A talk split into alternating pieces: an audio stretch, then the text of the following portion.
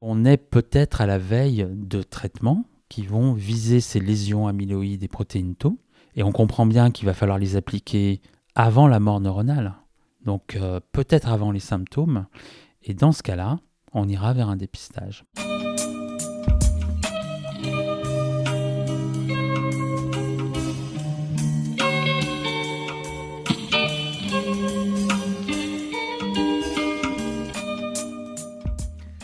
Bienvenue à tous sur Et surtout la santé, votre podcast lyonnais qui décortique des sujets de santé avec des spécialistes, avec des sportifs professionnels et parfois avec des patients aux histoires extraordinaires. Aujourd'hui, on est avec Pierre Crolac-Salmon, un grand spécialiste de la mémoire et de la maladie d'Alzheimer que j'ai rencontré par hasard sur un plateau de télé. Et je suis très content de la qualité de l'échange qu'on a eu aujourd'hui avec Pierre, car il a répondu de manière très précise, et merci à lui, à toutes les questions que je lui ai posées. Donc grosse plus-value sur cet épisode qui, vu le sujet, euh, vous touchera forcément de près ou de loin. Alors je vous souhaite une bonne écoute, évidemment, et je vous remercie par avance pour ceux qui me soutiendront. Alors comment me soutenir? Vous le savez, si vous écoutez surtout la santé, vous allez sur l'iPhone euh, de votre cousin, par exemple, si vous n'avez pas d'iPhone, et vous recherchez l'application Podcast. Donc c'est un petit micro violet que vous avez automatiquement normalement sur l'iPhone. Vous rentrez et surtout la santé dans la barre de recherche et vous allez mettre 5 étoiles au podcast. Donc je vous remercie par avance pour ce soutien et euh, bah, je vous souhaite une bonne écoute encore une fois et on se retrouve tout de suite avec Pierre Crolac-Salmon.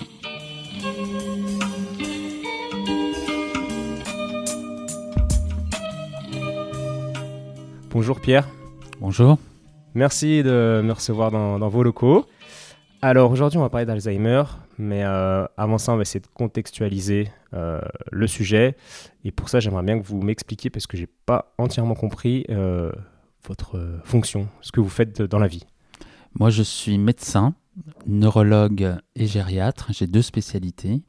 Et j'ai commencé euh, par un internat de neurologie en me dirigeant euh, assez vite vers la neuropsychologie, vers les maladies cognitives, donc maladie d'Alzheimer en tête. Et pour bien comprendre et prendre en charge les personnes âgées avec maladie d'Alzheimer, je me suis dirigé vers la, vers la gériatrie pour compléter. Et maintenant, je dirige euh, l'Institut du vieillissement aux Hospices civils de Lyon et le Centre Mémoire Ressources Recherche. Donc deux choses. Oui, plusieurs choses. Et je, m'occupe aussi de la Fédération des centres mémoire, la Fédération française, en tant que président. Donc plusieurs casquettes. D'accord. On va parler de mémoire justement et de, la maladie euh, d'Alzheimer qui touche euh, énormément de gens. Vous pouvez nous, nous rappeler le, contexte français, nous donner quelques stats sur cette maladie? Oui, c'est une maladie dont le, le nombre absolu de personnes touchées augmente puisque la population vieillit et comme le risque est proportionnel au vieillissement, le nombre augmente inexorablement.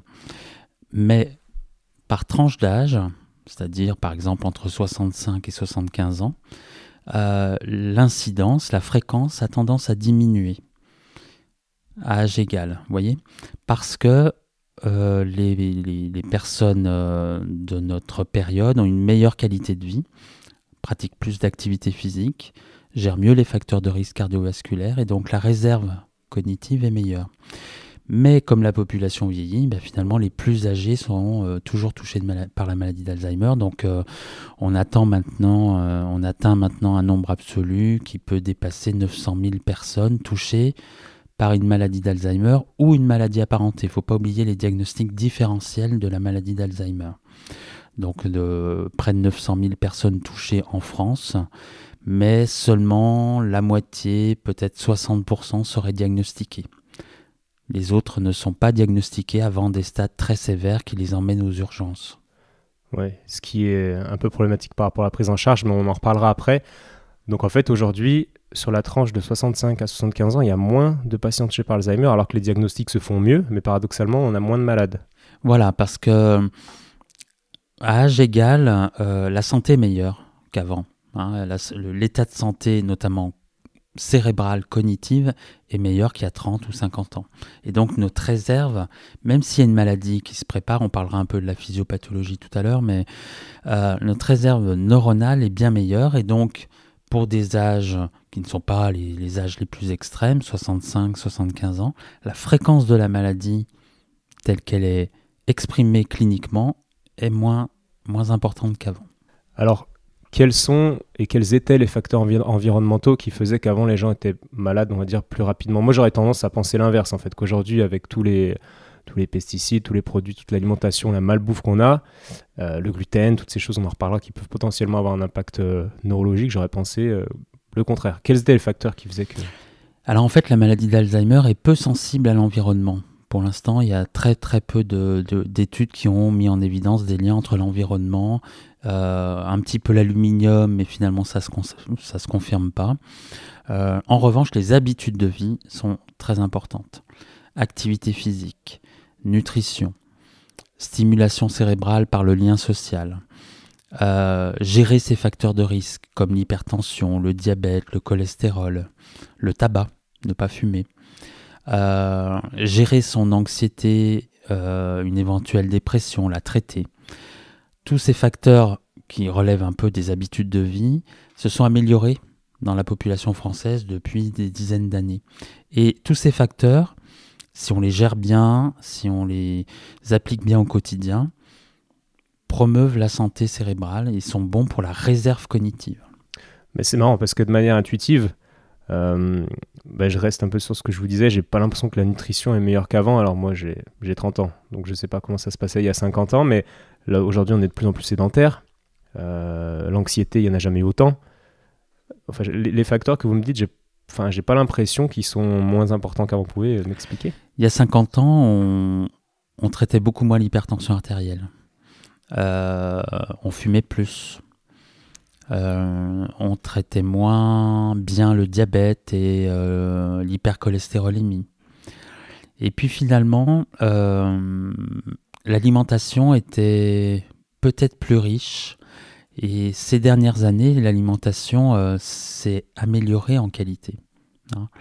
Alors bien sûr qu'il y a l'effet euh, fast-food, euh, restauration rapide, mais les Français résistent assez bien pour l'instant à, à, ce qui se passe par exemple aux États-Unis. on n'a pas exactement le même profil, il y a un paradoxe français, du pourtour méditerranéen même, euh, du sud-ouest de la France même, qui fait qu'on a quand même des habitudes de vie qui sont plutôt, euh, plutôt bénéfiques, plutôt vertueuses pour la santé. on entend beaucoup parler du régime méditerranéen, mm. j'imagine que vous êtes pour ce type de régime. Mm. Vous pouvez nous expliquer euh, quels conseils vous donneriez à quelqu'un, on va imaginer, hein, mais qui veut absolument avoir Alzheimer? Qu'est-ce que vous lui direz de manger? S'il veut avoir Alzheimer? Voilà. Euh, ça, c'est, généralement, on me, pose la question inverse, mais c'est rigolo. Donc, euh, il faut manger gras, il faut manger du beurre en grande quantité, de la crème, de la viande rouge deux fois par jour. Euh, ne jamais manger de poisson et d'huile d'olive. il faut boire pas mal d'alcool. Et puis si on peut fumer en même temps, c'est bien. Mhm. Il faut manger très peu de fruits et légumes. Il faut surtout manger euh, des, féculents. Euh, voilà, ça c'est un régime euh, pro-Alzheimer. D'accord, mm. merci. Donc on, comprend via votre référence sur le poisson l'importance des oméga 3, mm. la protection du système neuronal. Vous pouvez nous expliquer un peu J'ai l'impression qu'il y a beaucoup d'études qui se contredisent sur les oméga 3, beaucoup de business derrière. Mm. qui joue de ça. Oui, parler des oméga 3 uniquement, c'est trop réducteur. Et c'est pour ça que les meilleurs, euh, euh, faits scientifiques qu'on a observés, c'est quand on parle d'une alimentation globalement, comme l'alimentation de type méditerranéen. Euh, on parle aussi d'une alimentation de type mind, c'est-à-dire vraiment une alimentation qui, globalement, est teintée de fruits, de légumes, de poissons, de viande blanche, mais la viande, on en mange trop dans les pays occidentaux. La viande, c'est deux fois par semaine, pas plus. Et bien insister sur la viande blanche. La viande rouge, pas trop. Il en faut un petit peu, mais pas trop, on en mange beaucoup trop. La viande une fois ou deux fois par jour, c'est une ineptie. C'est beaucoup trop de protéines. Vous pouvez développer un peu qui est-ce qui est euh, mauvais dans la viande exactement? Beaucoup de gras, de, de graisse saturée. Hein. Euh, et c'est trop riche, il y a trop de protéines, ça surcharge la fonction rénale, ça surcharge le rein, qui a du mal à absorber tout ça. euh, de l'huile d'olive, de l'huile de colza, beaucoup de, graines, hein, des, de, des graines de, courge, des graines de... Euh, le soja est, bon également, mais pas trop. En fait, le bon sens et. J'aime pas parler de régime, j'essaye d'éviter ça, mais une alimentation équilibrée, nuancée, a montré une efficacité euh, scientifique. Mmh, c'est global, c'est pas c'est pas réduit à l'expression de certains euh, compléments alimentaires. Souvent, je dis à mes patients, dépensez plutôt quelques dizaines d'euros dans un bon marché bio que d'acheter des compléments alimentaires. Une personne âgée a tout ce qu'il faut d'un point de vue euh, apport nutritionnel euh, avec l'alimentation qui est proposée sur les bons marchés bio. Il n'y a pas besoin de compléments alimentaires, sauf une chose, une seule chose qui est insuffisante, c'est la vitamine D, qu'il faut prendre une ampoule de 80 000 unités par mois, après 50 ans. On reparlera après, vous parlez du bio, on en reparlera un peu après. Mais ouais, il faut vraiment euh, ne pas euh, miser sur les compléments alimentaires et se dire, ok, je prends des oméga 3, donc je peux m'empêcher de manger du poisson. Non. Parce Ce qui se fait un peu dans la médecine, c'est-à-dire qu'il y a beaucoup de patients qui se disent, ok, j'ai l'hypertension, je prends un cachet, comme ça je, peux continuer à manger euh, du sel. Ouais. Et c'est ce qu'il ne faut pas faire. Non. le message a du mal à, passer, j'ai l'impression. Il ne faut pas faire parce que euh, les meilleures études scientifiques ont montré que c'est un type d'alimentation globale qui a un impact. Ce n'est pas certaines molécules précises. Bien sûr, il y a les oméga 3, mais si on, on prend que certaines molécules, on oubliera plein de choses qu'on n'a pas encore maîtrisées dans une alimentation globale. Il y a peut-être des choses, des interactions entre certaines molécules qui, qui, qui donnent des fonctions Hmm. qu'on peut pas isoler en fait. Voilà. il y a, des interactions, il y a des fibres euh, en plus ou moins grande quantité, euh, il y a une, euh, une, consistance des aliments qui est particulière, il y a aussi le plaisir autour de l'alimentation. La notion de plaisir est en train d'être associée à la neuroprotection. éprouver de la joie, du plaisir, être optimiste, être résilient est associé à la neuroprotection parce qu'il y a moins de stress. Et juste un, petit retour sur le. Vous parliez de la, des protéines en, trop grande quantité qui abîmeraient la fonction rénale. Ça, il y, a eu des polémiques avec, euh, par exemple, euh, John Olomou, le rugbyman, qui, qui, meurt, enfin, qui avait une, une néphropathie. Alors, j'ai une grosse insuffisance rénale. On s'est dit, bah oui, il a pris de la créatine, des protéines toute sa carrière. Et en fait, aujourd'hui, il y a beaucoup d'études qui prouvent que la protéine en poudre ben, ne perturbe pas la fonction rénale. Des préparateurs physiques un peu au courant de ce qui se passe. Alors j'espère que si je me trompe, les gens me diront dans les commentaires, mais aujourd'hui, on a, je crois, prouvé que le, le fait de prendre la protéine n'avait pas trop d'impact sur, le, sur les reins. Vous pouvez contredire un peu ça? En fait, euh, ça c'est une, c'est une, on apprend ça en médecine assez tôt hein, dans les études médicales que euh, les protéines peuvent surcharger la fonction rénale et après se transformer en urée. Et le taux d'urée plasmatique, le taux d'urée dans le sang, va être un reflet de la fonction rénale. Si l'urée augmente dans le sang, c'est qu'elle n'est pas assez éliminée euh, par le rein. Et si on surcharge le rein en, en électrolytes, en protéines, en, substances à éliminer, eh bien, il va être dépassé. Il a du mal à, tout éliminer. Alors, si on fait des études à court terme, euh, oui, on peut montrer que le rein va résister parce que les organes sont très très résistants. Hein. Enfin, il faut vraiment de gros agresseurs pour, euh, pour dépasser la fonction d'un organe. Mais au long cours, sur des dizaines d'années, il n'y a aucune étude qui est capable de montrer ça. Euh, et, nous pensons que oui, des, des, régimes déséquilibrés qui dépassent le sens commun, si vous voulez, et tout, et tout, euh, oui, tout déséquilibre dans l'alimentation parce que euh, je veux faire gonfler mes muscles et, et, tout ce qui paraît disproportionné va être mal, mal digéré, mal, mal reçu par le corps, par l'organisme. Mmh. On retrouve encore une fois la, la notion d'équilibre et de ouais, de non-extrémisme. Voilà, il faut, il faut garder euh, sa raison, il faut garder du bon sens. Et si on va vers des extrêmes d'un point de vue de l'alimentation, on va, on s'expose à des, à des problèmes. Ok. Donc on a compris ce qu'il fallait manger si on voulait être, euh, si on voulait euh, optimiser nos chances d'avoir Alzheimer. désolé hein, de le prendre dans ce sens, mais c'est pour changer un peu. Si on veut accorder notre lifestyle à, à ce but, c'est-à-dire d'être malade, on, on reste sédentaire, on fait très peu de sport, on voit peu de gens. Voilà. On regarde beaucoup la télé.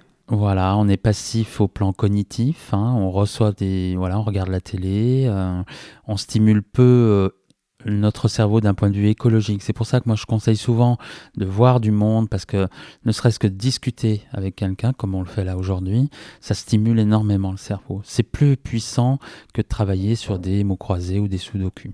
Donc pour euh, favoriser l'Alzheimer en termes d'habitude de vie, on reste chez soi, on sort pas, on regarde la télévision, on bouge pas, euh, on est très sédentaire, on grossit.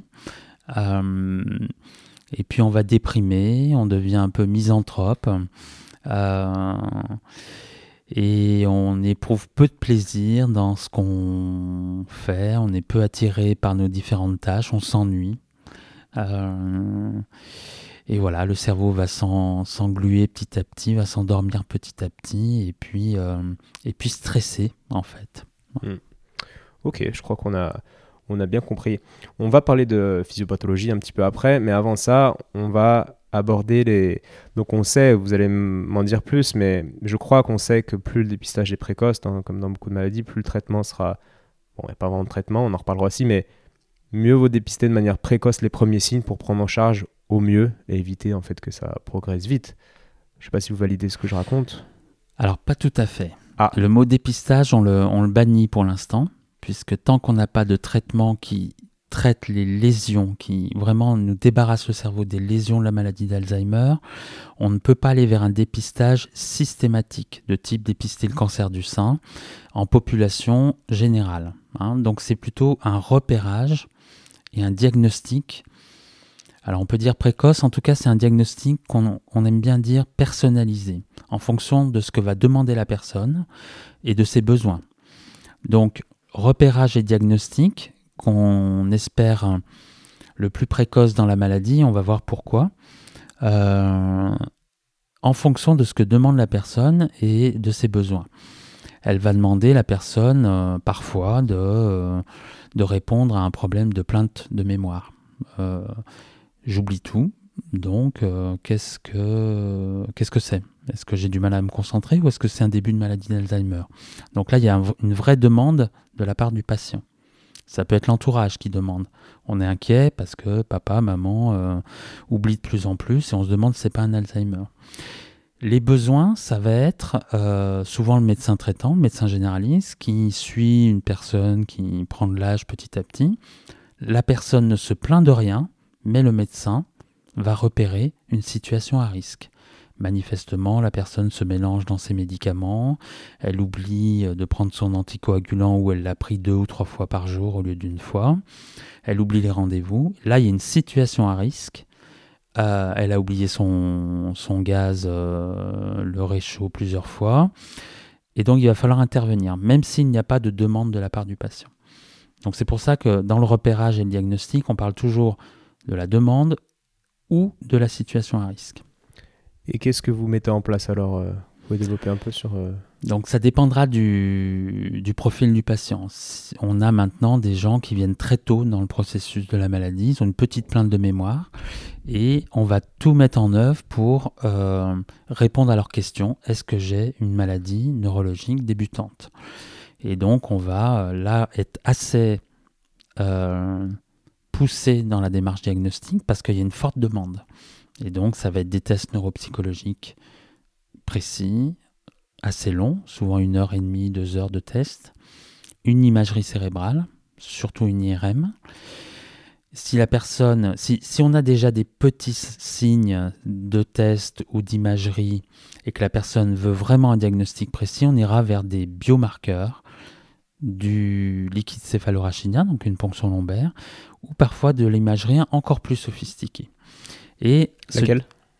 Tomographie par émission de positons, PET scan, qu'on utilise parfois pour certains cancers. Euh, et quand on a fini ce parcours diagnostique, on pourra dire à la personne, vous avez euh, tel type de risque de développer une maladie d'Alzheimer qui soit plus agressive que ce qu'on voit maintenant. Donc euh, d'évoluer vers des stades plus sévères. Et là, on peut déclencher tout un programme de soins euh, pour prévenir, pour, pour freiner le processus évolutif. Donc ça va être des stimulations cognitives, de la remédiation en hôpital de jour, des équipes de soins qui peuvent passer à domicile, de l'orthophonie, parfois des séances de psychothérapie a une anxiété relative au diagnostic. Ça va être bah, rappeler toutes les bonnes pratiques de vie hein, euh, qu'on a évoquées tout à l'heure. Parfois des traitements médicamenteux spécifiques pour la mémoire. Ça va être, euh, si la personne est plus évoluée, plus dépendante, des aides à domicile qui peuvent varier, auxiliaires de vie, euh, infirmiers, infirmières. ça peut être un accueil de jour un suivi médicalisé tous les six mois, maximum tous les ans, qu'on propose également à l'aidant qui va être âgé, souvent. Hein, le conjoint va être souvent âgé, il est à risque de, troubles de santé, de maladies. Euh, et parfois, et là c'est surtout euh, au stade très précoce de la maladie, on va pouvoir proposer un accès à la recherche, accéder à un essai thérapeutique. Et ça, on, se bat beaucoup pour faire connaître les essais thérapeutiques en cours, comme le sida dans les années 80-90 et encore maintenant, comme certains cancers. C'est un devoir médical de dire il y a tel essai de nouveaux, de traitements dans votre euh, région, dans votre ville. On doit vous informer parce qu'on fait face à des maladies incurables. Donc c'est notre devoir de vous informer sur votre possibilité d'accéder à la recherche. Et les essais thérapeutiques actuellement proposés sont proposés à des stades extrêmement légers de la maladie. Donc ça fait partie des, motivations pour vraiment dire aux gens, s'il y a des symptômes qui vous inquiètent, chez vous ou dans votre entourage, venez consulter, on peut repérer cette maladie tôt pour que vous puissiez accéder à, des nouveaux traitements qui sont en évaluation. D'accord, vous n'êtes pas en, restriction budgétaire par rapport à, à toute l'imagerie, à tous ces examens qui coûtent énormément d'argent ça coûte, mais euh, si on anticipe euh, la perte d'autonomie, si on anticipe les, troubles du comportement, si on anticipe euh, le risque de crise et d'urgence, on pense qu'il y a une, une efficience médico-économique. Ça veut dire que même si on dépense de l'argent dans le diagnostic et dans la prise en charge, ça coûtera moins cher ou pas plus cher que des grandes crises avec des urgences, le SAMU, les, hôpitaux, euh, les hôpitaux débordés par les personnes âgées sur les brancards aux urgences, des hospitalisations non anticipées, inappropriées, euh, un placement dans des maisons de retraite qui n'a pas été anticipé. Tout ça coûte énormément d'argent. Et si on dépense un peu plus d'argent à des stades plus légers, au moment d'un diagnostic plus, plus léger et une prise en charge plus, plus organisée et plus anticipée, l'efficience médico-économique sera là. D'accord, je comprends. Mm. Et est-ce qu'à un stade euh, précoce, on peut observer, alors c'est du cas par cas, j'imagine bien, mais est-ce qu'on peut observer rapidement des lésions euh, à, l'IRM par exemple, alors qu'il n'y a pas trop de symptômes, euh, on va dire, flagrants dans le quotidien du patient? C'est pas forcément l'IRM qui est la plus sensible au stade très léger de la maladie. ça va être plutôt les biomarqueurs dont je vous ai parlé, du liquide céphalorachidien par ponction lombaire ou le PET scan. Euh, on aura peut-être dans quelques années des tests sanguins qui seront très sensibles aussi. Mais l'IRM montre surtout déjà une atrophie cérébrale. L'atrophie cérébrale, ça veut dire on a perdu des milliers de neurones, des dizaines de milliers de neurones. Ça veut dire que le processus est très très engagé. Alors que l'imagerie PET scan ou la biologie va nous détecter des lésions protéiques qui sont en cause, qui sont la, la cause de la perte neuronale. Donc c'est en amont. Et donc euh, maintenant, on est en mesure de dire que le PET scan ou la biologie du liquide céphalorachidien va être sensible des années avant les premiers symptômes. On peut porter un diagnostic de lésion avant les premiers symptômes. Et ça, on le propose parfois dans certaines recherches. Dans les familles, il y en a 2 à 3 euh, des cas d'Alzheimer qui, qui sont porteurs de mutations génétiques. Mutations qui vont générer une maladie d'Alzheimer qui est familiale et qui va se manifester bien avant 60 ans. Des cas très très particuliers. à peu près. C'est 1-2% euh, des cas d'Alzheimer. Et dans ces familles-là, quand les enfants sont inquiets, ils peuvent demander un diagnostic génétique pour eux-mêmes et récemment, on a eu un essai thérapeutique qui a été proposé aux descendants porteurs de mutations quelques années avant l'âge présumé de déclenchement de la maladie, et ça a été un essai médicamenteux de prévention pour empêcher les lésions. On n'a pas encore les résultats de cet essai qui est mondial. D'accord. On va enchaîner avec, euh, avec un peu de physiopathologie en parlant donc, de la ponction lombaire et, et de ce que vous, vous dosez dans le LCR. Vous pouvez nous raconter? Oui. En fait, les lésions présumées en cause dans la maladie d'Alzheimer sont de deux types protéines amyloïdes et protéines tau. Cette protéine tau, quand elle est très phosphorylée avec, euh, avec une hyperphosphorylation sur sa molécule, elle devient un peu pathologique. Ces lésions amyloïdes et protéines tau vont s'accumuler dans le cerveau pendant euh, des années. On pense que les premières lésions vont s'accumuler 15 ou 20 ans avant les symptômes. Donc il y a une longue phase asymptomatique d'accumulation de ces lésions. Et donc euh, maintenant on peut doser des biomarqueurs, on peut doser cette protéine tau et cette protéine amyloïde dans le liquide céphalorachidien. Donc bien sûr quand les patients ont des premiers symptômes, mais même avant les symptômes. Et le PET scan peut, grâce à certains traceurs, euh, nous montrer les premiers dépôts de protéines amyloïdes et même les anomalies liées à la protéine tau. Et là encore, dès les stades ultra légers de la maladie, voire avant les premiers symptômes. Donc on a un diagnostic de lésion par la biologie ou par l'imagerie qui est ultra sensible, ultra précoce. Mais ça doit être, quand on connaît la puissance de, de l'inconscient et des croyances euh, des gens, ça doit être hyper anxiogène de, de savoir, par exemple, si on a une famille, euh, si nos deux parents ont Alzheimer, si notre soeur a Alzheimer, si on mm. va faire un, dépistage et qu'on est bien, mais qu'on a les marqueurs euh, on va dire, mm. positifs dans l'LCR, c'est énorme en fait cette annonce. On se dit waouh, on est condamné en fait. C'est anxiogène si on n'a rien à faire. Tout changera si on, dispose d'un traitement qui va cibler ces lésions, les lésions amyloïdes et ou les lésions de la protéine tau, voire d'autres lésions hein, qui sont euh, associées à ces deux lésions principales. Donc si euh, si on a plusieurs antécédents dans la famille, alors je ne parle pas des cas génétiques avant 60 ans, ça c'est très particulier. Mais si on a la grand-mère maternelle à 80 ans qui a fait un Alzheimer, et puis euh, la mère qui a fait aussi un Alzheimer à 75 ans, et puis la tante euh, aussi, il peut y avoir un parfum familial, parfum entre guillemets, qui euh, nous dit il y a peut-être un petit surrisque dans la famille par rapport à la population générale. Ça, c'est lié à ce qu'on appelle un polymorphisme génétique. On a des combinaisons de gènes et il y a certains polymorphismes, certains gènes qui sont associés à des risques augmentés de maladie d'Alzheimer. Donc il y a effectivement des familles qui vont euh, être un peu plus exposées que les autres à la maladie d'Alzheimer classique, celle qui survient largement après 60 ans. Euh, dans ces familles, on n'encourage pas un dépistage symptomatique tant qu'on n'a pas, euh, pas le traitement curatif. Mais si un jour on a un traitement curatif et euh, très récemment on a eu des annonces d'un laboratoire qui a, qui a diffusé des résultats euh, très encourageants sur une molécule qui cible la protéine amyloïde, avec vraiment des, résultats très positifs, donc on est peut-être à la veille de traitements qui vont viser ces lésions amyloïdes et protéines tau. Et on comprend bien qu'il va falloir les appliquer avant la mort neuronale, donc euh, peut-être avant les symptômes.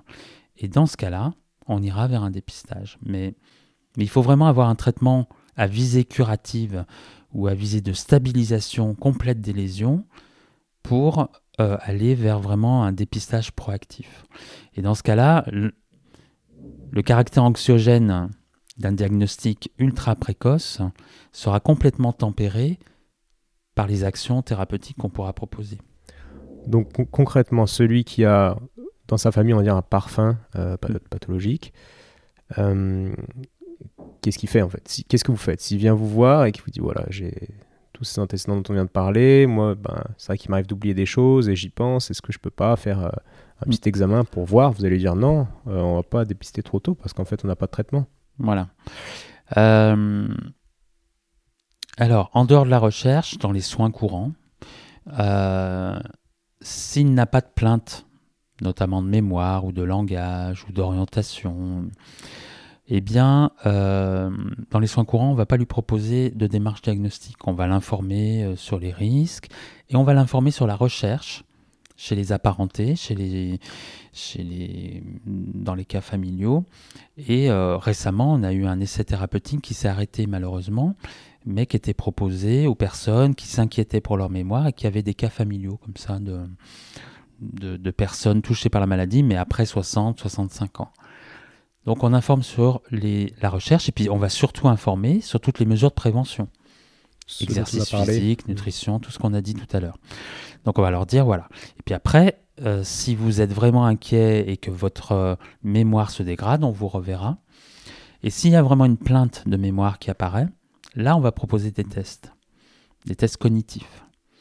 Si les tests sont négatifs, normaux, les résultats sont normaux, on n'ira pas plus loin. Si les tests montrent déjà un petit trouble cognitif, on va avancer vers l'imagerie, vers la biologie.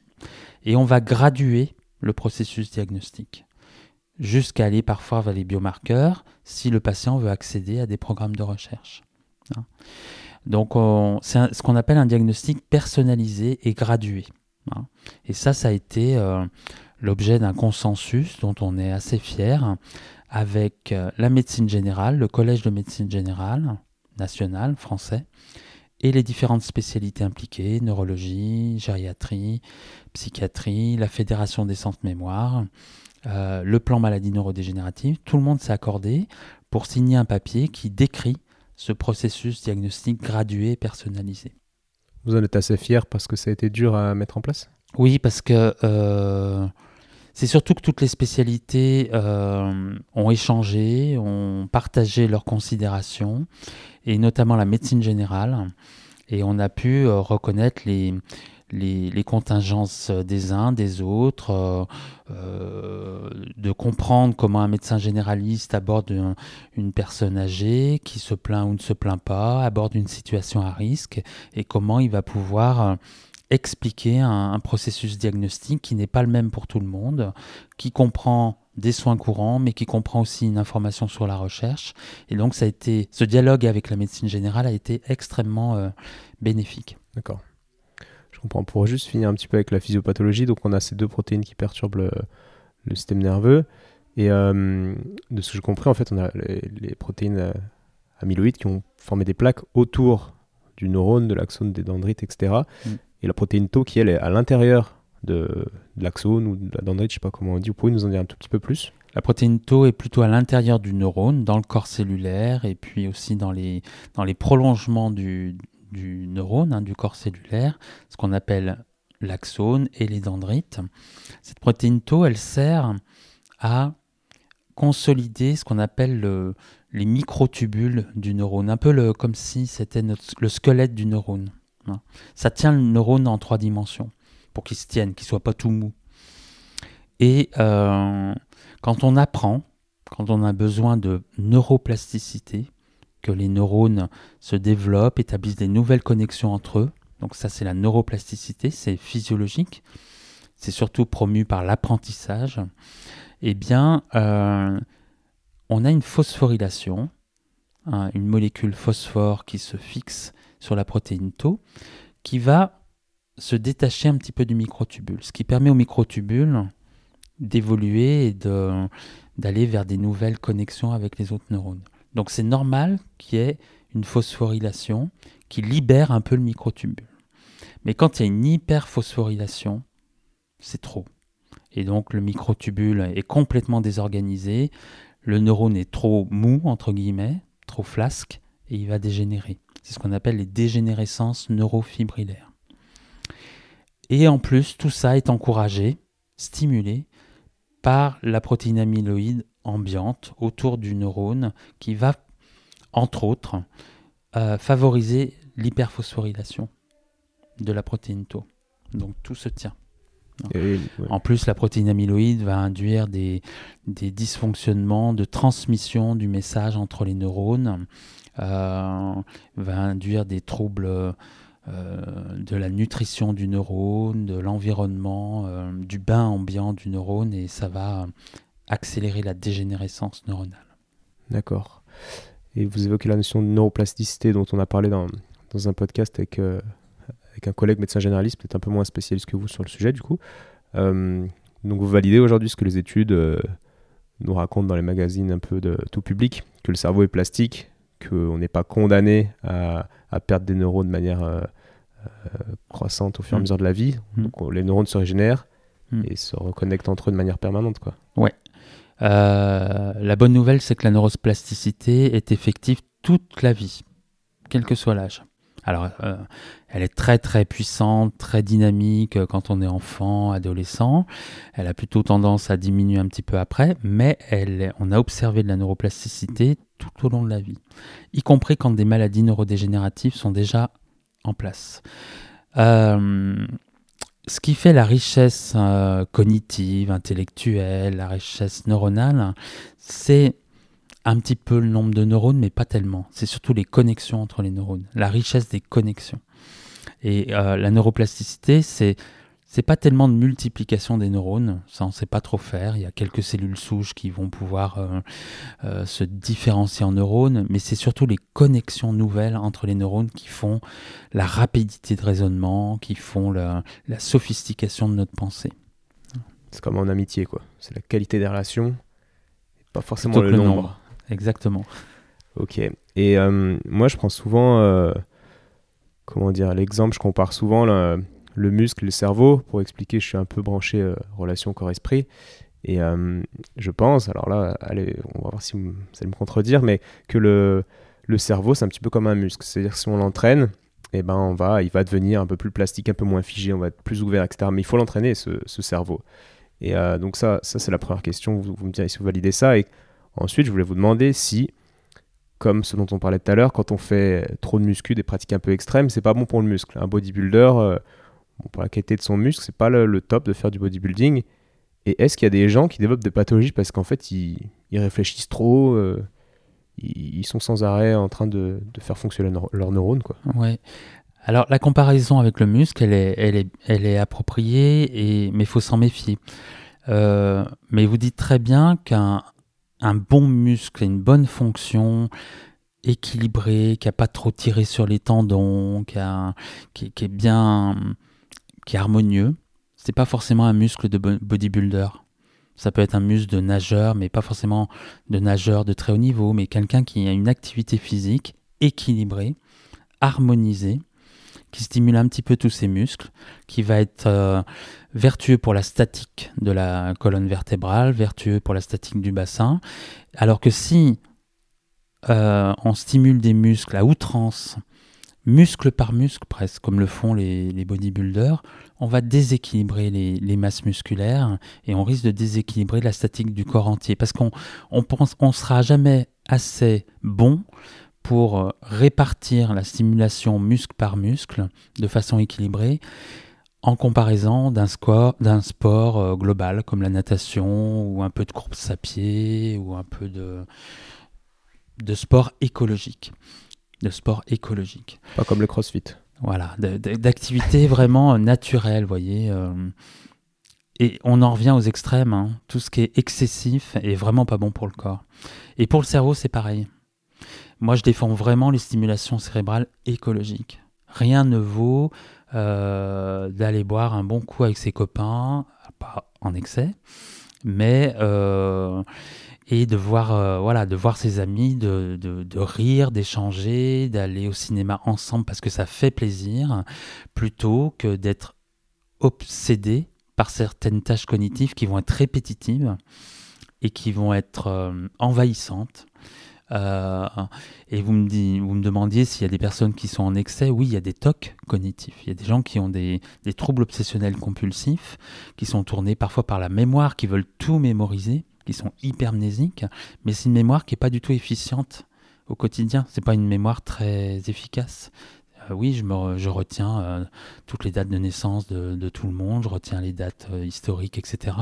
Mais à quoi ça me sert? Et finalement la mémoire pertinente pour être efficient dans la vie, elle sera moins, elle sera moins moins soutenu finalement. Donc là encore, on est vraiment dans l'écologie. c'est du bon sens, mais la bonne nouvelle, c'est que la science est en train de redémontrer le bon sens par ses équilibres. Et que ce soit le sport, l'activité physique ou le sport cérébral, entre guillemets, c'est pareil. Mmh. C'est vrai qu'il y a beaucoup d'études ultra complexes qui, au final, aboutissent sur des conseils euh, de, de, de, bon sens. Et mmh. souvent, on en revient au régime méditerranéen pour mmh. plein, de, plein de pathologies différentes, mais il euh, faut vraiment s'y mettre. J'invite tous ceux qui écoutent à, cuisiner les légumes. Après, après, attention, un régime entre guillemets, c'est-à-dire euh, alimentation de type méditerranéen. Hmm. Et puis si on doit se faire plaisir avec un bon plat de pâtes euh, carbonara ou une, une bonne blanquette de veau bien crémeuse de temps en temps, bien sûr qu'il faut que ce soit là.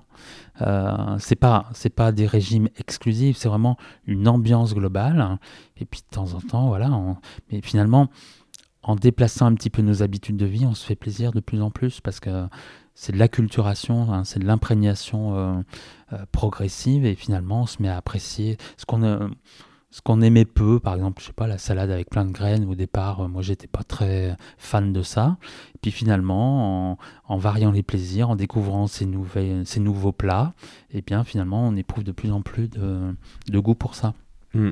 Ça demande encore une fois un, petit peu d'ouverture au début pour aller tester. Et, ça rejoint ce qu'on disait. Alors moi j'ai une question un peu spécifique. Est-ce que, alors ça va déboucher sur une autre question, mais est-ce que vous connaissez, il y a un neurologue américain qui a écrit un livre qui s'appelle euh, Grain Brain. C'est très connu, ça s'appelle euh, Ces glucides qui, euh, qui nous tuent le cerveau, quelque chose comme ça, je ne sais plus le titre en français. Et donc c'est un best-seller, il explique le rôle important du cholestérol dans la protection des neurones. Il explique que les statines et tous les médicaments, mais en, en l'occurrence c'est les statines aujourd'hui, qui font baisser le taux de cholestérol, en fait, joue un rôle euh, d'accélérateur de pathologies neurodégénératives. Est-ce que vous avez une, une, idée sur, ça Alors, euh, le cholestérol et les lipides jouent un rôle très important pour le cerveau. Hein, le cerveau, c'est une masse graisseuse. Hein. Donc, euh, après, il a besoin de sucre, il a besoin d'électrolytes, de plein de choses, mais l'équilibre des lipides est euh, extrêmement important pour le cerveau, et du cholestérol notamment, et des protéines qui transportent le cholestérol. Euh, alors, les statines. Les statines, il y a un énorme débat euh, lié à la surprescription possible de statines,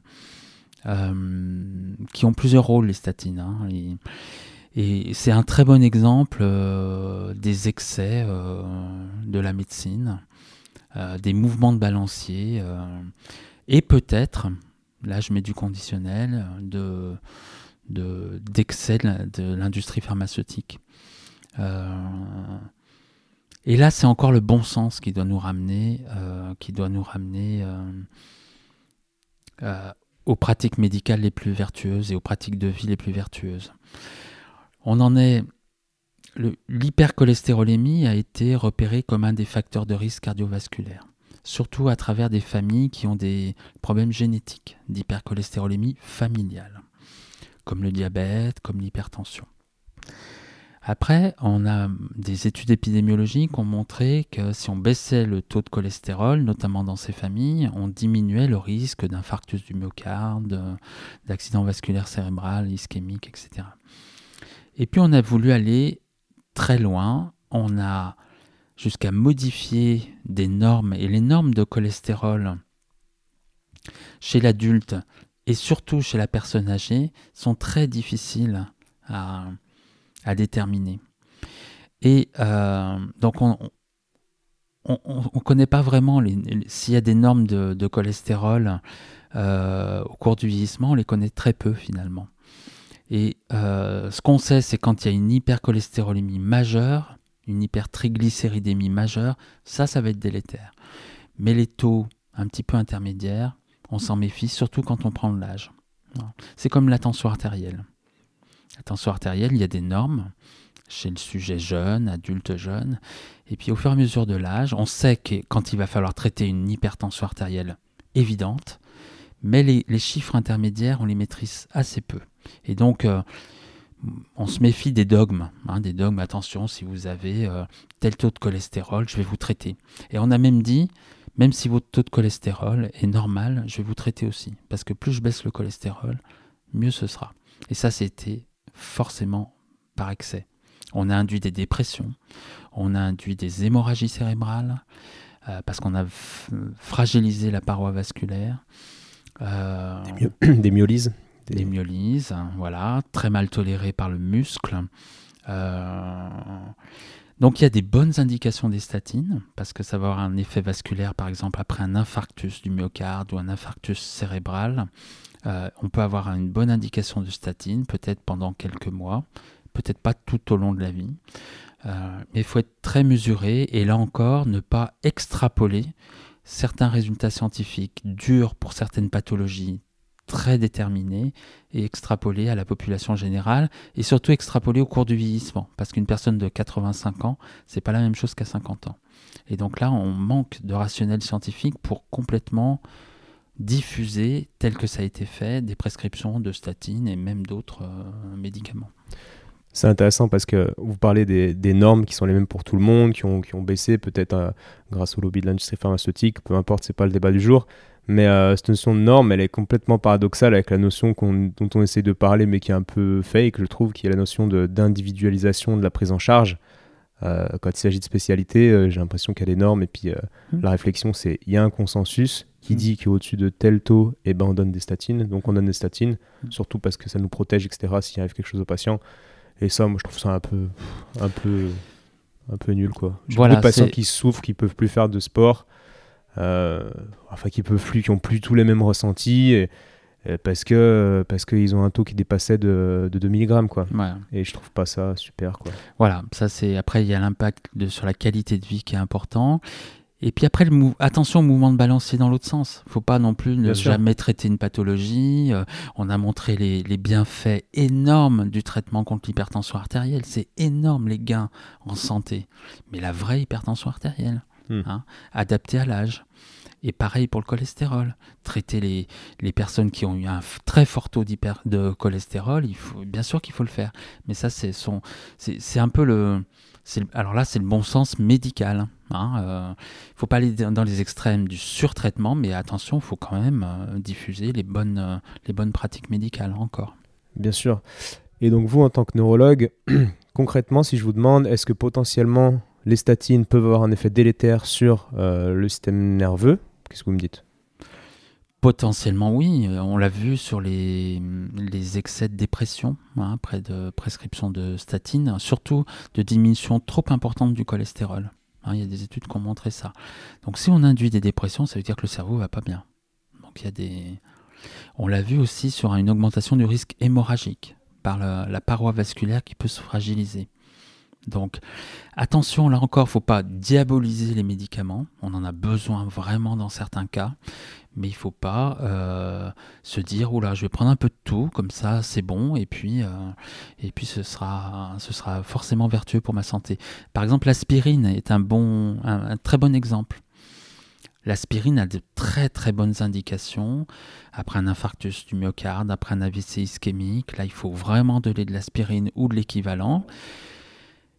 Et puis on s'est dit à un moment, bah tiens, comme c'est bon pour la fluidification du sang, je vais en donner, bah, dès qu'il y a des petits signes euh, sur l'IRM, des petits signes vasculaires, je vais en donner un petit peu à tout le monde. Et là, on s'est rendu compte que parce qu'il n'y avait pas d'études qui avaient montré la pertinence ou pas de ce médicament dans cette indication, et ben là, on a été délétère. On a été euh, mauvais pour la santé des patients et on a augmenté le risque d'hémorragie. Donc l'aspirine, c'est des indications très précises, montrées. On appelle ça la médecine fondée sur les faits scientifiques. Evidence-based medicine. Et donc, il faut vraiment se, se, rapprocher de ça, être très précis et dire l'aspirine, c'est ce qu'on appelle de la prévention secondaire après un événement ischémique, mais ce n'est pas la prévention primaire. Ok, le message est, super clair. Et donc, pour revenir à ce, ce neurologue américain qui parlait de l'impact justement de la baisse du taux de cholestérol sur le cerveau. Donc on a, déjà parlé de ça. Il parlait aussi de l'impact du gluten. Donc il expliquait euh, les modifications qu'il y avait eu euh, au niveau du blé, etc. Bref, qui avait créé un, gluten très, très gluant, justement, c'est un, livre tout public, donc, donc il l'expliquait un peu de cette manière, mais c'était appuyé par des études. Et il, expliquait l'effet délétère, pareil, sur le système nerveux de ce gluten qui, faisait un petit, qui venait un petit peu engluer le, le cerveau et le rendre moins efficace. Est-ce que vous avez des... Alors là, c'est vrai qu'on a eu tendance dans les années euh, après-guerre à vraiment à déconnecter le cerveau de tout le reste du corps. Hein, vous l'évoquiez un petit peu tout à l'heure. Euh, on a même séparé la neurologie de la psychiatrie, comme si euh, c'était pas le même organe qui gérait euh, l'esprit et les fonctions motrices, les fonctions de sensibilité. Donc, heureusement, les neurosciences maintenant réconcilient le comportement, l'humeur, euh, euh, oui, le comportement des personnes et la neurologie. Donc on revient vers une démarche neuropsychiatrique, neuropsycho-gériatrique quand on parle du vieillissement. Et donc on, est beaucoup plus holistique. Et donc on réconcilie le cerveau aussi avec le reste du corps, avec les muscles, avec les artères, avec le cœur et avec l'intestin. Avec le foie, ça a été fait aussi, avec le rein, euh, et donc, euh, en ce moment, on parle beaucoup du microbiote, d'influence du microbiote dans l'intestin et des liens avec le cerveau. Il y a des influences, il y a des... Évidemment, le cerveau est nourri euh, par l'intestin, via le foie, il y a des, des métabolites, des électrolytes qui sont transportés par le sang. Et tout ça, ça imprègne le cerveau 24 heures sur 24. Et donc, il y a forcément des liens entre notre alimentation, notre environnement microbiotique dans l'intestin et l'équilibre cérébral, hein, les équilibres euh, euh, métaboliques et cérébraux. Et donc là, je n'ai pas, pas les, études, précises que, vous mentionnez entre gluten et cerveau, mais en tout cas, euh, c'est une démarche actuelle de, relier le corps, l'esprit et le cerveau. Hein. Et donc ça, c'est très sérieux. Est-ce qu'il y a un spécialiste que je pourrais aller interviewer sur ça exactement, l'impact du microbiote, parce que c'était une des questions qui allait venir, l'impact du microbiote et de l'alimentation et de, et, de l'impact du gluten. Est-ce qu'au CNRS, par exemple, euh, euh, ou à l'ENS, il y, a des gens qui, qui recherchent ça exactement? Il y a des personnes que je pourrais vous référer peut-être... Euh, en off, après Ouais, ouais. Il y a des gens spécialisés dans cette recherche. Mais là encore, c'est très intéressant. Mais il va pas falloir un mouvement de balancier extrêmes qui nous disent euh, régime sans gluten pour tout le monde, hein, parce que là aussi c'est une mode énorme. Euh, et les régimes sans gluten, on va peut-être arriver, euh, en, arriver à des carences. Hein. Manger du gluten, c'est naturel. Hein. Il faut peut-être euh, faut peut-être euh, regarder comment le gluten est manipulé par l'industrie alimentaire. Il faut regarder euh, les quantités. mais très souvent, on n'a pas de problème si on a un régime alimentaire équilibré qui incorpore un petit peu de gluten. Bien sûr, mais ouais, un naturopathe, là, vous direz oui, mais le gluten d'aujourd'hui, etc., il vous ferait tout un laïus sur la, différence qu'il y a entre le gluten d'aujourd'hui et, celui d'avant. Mmh ça me fait penser qu'il faudra que je, fasse un podcast avec une naturopathe. Mais euh, ce qui est sûr, c'est qu'on constate les effets des gens. Euh, y a beaucoup de. C'est un peu une mode hein, de dire à, des gens qui ont des ballonnements, des troubles digestifs un peu. Euh, qui, qui sont pas diagnostiqués, qui n'ont pas de nom d'après leur médecin. Et souvent, ce qu'on fait, ce que les naturopathes font, c'est qu'ils font arrêter le gluten. C'est un peu la première chose à faire. Ils font peut-être un peu trop ça, mais, mais on voit souvent des bénéfices, quoi. Et ça serait. Moi, moi ça m'énerve quand. Alors, je dis pas que c'est ce que vous dites, mais quand les gens crachent sur l'intolérance au gluten, je constate en tant qu'ostéo, je suis un peu neutre, je suis au milieu, j'entends tout. Et, euh, mais c'est énorme. Les, les, gens qui arrêtent le gluten, ça, peut, ça change la vie des gens, quoi. Vraiment. mais après, c'est pas trop mesurable. Enfin, Attention à toute l'industrie qui peut y avoir derrière aussi. Il y a de l'industrie derrière tous ces toutes ces modes. Euh, voilà, les rayons, euh, les rayons dans les supermarchés, les rayons sans gluten sont en train de, de se multiplier et il y a des industriels derrière. Il y a de la manipulation en communication. Il n'y a pas que l'industrie pharmaceutique qu'il faut diaboliser. Hein. Euh, il y a beaucoup d'industriels dans l'alimentation et attention. Quand on en arrive à des intolérances qui toucheraient 30, 50, 70% de la population, c'est qu'il y a un problème. Il n'y a, pas de pathologie qui touche autant de gens, de pathologie, de maladie. Hmm. Hein. Donc attention. Je vois, on retient le message, se méfier des, des industriels et des lobbies, quels qu'ils soient. Et euh, c'est bien, on est super efficace parce qu'on a toutes les questions que je voulais vous poser, on a un petit peu tout abordé. Donc on fait un petit bonus. Il nous reste quelques minutes. J'ai conscience que, que votre temps est précieux. Euh, est-ce que vous auriez un livre ou deux à conseiller à quelqu'un qui voudrait euh, ben, se renseigner euh, sur tout ce dont on vient de parler, qui voudrait avoir un petit support, un bon livre à lire sur le sujet pour creuser Il y a beaucoup de livres hein, sur la maladie d'Alzheimer. là, il y en a deux récents qui peuvent être cités de mes collègues parisiens de la Pitié-Salpêtrière, un neurologue et un gériatre, le professeur Bruno Dubois, qui vient de publier un livre sur la maladie d'Alzheimer, et puis une approche peut-être plus, plus vieillissement, plus holistique, par le professeur Marc Verny, euh, également de la Pitié-Salpêtrière. Voilà, donc euh, un peu de promotion entre collègues. Il y en a plein d'autres, hein, des, livres, mais euh, c'est les deux plus récents que, j'ai en tête qui expliquent bien toute la physiopathologie autour de, de, ces maladies. Bon, ben, on attend plus. J'ai failli l'acheter pour préparer ce podcast. D'accord. Puis je me suis rendu compte que j'étais déjà, déjà en train de lire 3-4 autres livres en même temps et que ça allait pas le faire. Euh, vous pouvez nous redire ou, ou, nous, comment dire, nous expliquer un peu ce que vous faites de votre semaine? Parce que la présentation était bref, on est, bref, on est vite rentré dans le sujet. Et euh, c'est quand même curieux toutes ces fonctions et à quoi ressemblent euh, vos semaines? Ah, ça c'est un peu plus personnel. bah déjà, je peux dire que j'ai un métier qui me passionne. C'est absolument passionnant d'être médecin en équipe à l'hôpital public. Et puis en plus d'avoir une casquette universitaire, ce qui euh, agrandit encore un peu la palette des activités dans une semaine. Donc en tant que euh, médecin hospital-universitaire, bah, j'ai des pratiques cliniques, c'est-à-dire voir des patients malheureusement euh, qui se réduisent un peu. Donc j'ai des consultations, je fais des visites dans les services, mais euh, dans ma semaine, ça va être de plus, c'est un petit peu réduit parce qu'à côté, il faut que je fasse plein de choses. En tant que chef de service d'un gros service euh, qui gère euh, une quinzaine d'unités de soins. Donc il faut, euh, avec mon adjointe, le docteur Makarov, euh, veiller au bon fonctionnement de l'hôpital, des unités ambulatoires, consultations, hôpitaux de jour, des unités d'hospitalisation, des équipes mobiles.